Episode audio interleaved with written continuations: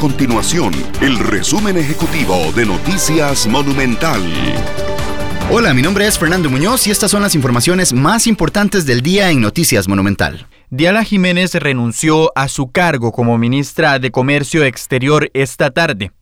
La ahora ex jerarca confirmó que existen diferencias entre el Ministerio de Comercio Exterior y la Cancillería sobre el último paso para ingresar a la OCDE, pese a que advirtió que esto no fue motivo para su renuncia.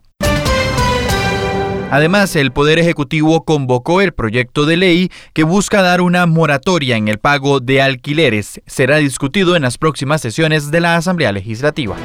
Estas y otras informaciones las puede encontrar en nuestro sitio web www.monumental.co.cr. Nuestro compromiso es mantener a Costa Rica informada. Esto fue el resumen ejecutivo de Noticias Monumental.